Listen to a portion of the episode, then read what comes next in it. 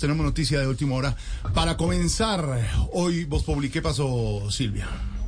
Jorge Alfredo, mucha atención porque un erradicador muerto y seis personas más resultaron heridas eh, después de haber caído en un campo minado.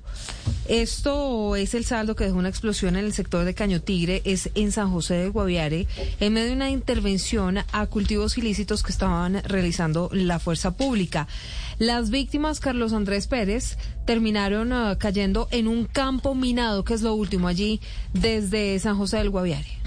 Hola, buenas tardes. Así es, el hecho se registró en la vereda Caño Tigre del municipio de San José del Guaviare justo cuando se realizaban labores de erradicación manual de cultivos ilícitos muy cerca de un campo minado. Al parecer, en medio del operativo se activó una carga explosiva, la cual ocasionó la muerte de Ricardo Andrés Gutiérrez, erradicador de la empresa Interlogística que es contratada por la policía. En el hecho resultaron heridos tres auxiliares y un patrullero de la policía y dos erradicadores más. Estas personas ya fueron trasladadas y extraídas desde esta vereda en helicóptero y son llevadas al hospital del municipio de San José del Guaviare, donde serán valorados por los médicos. En esta zona del departamento delinquen las disidencias de las FARC.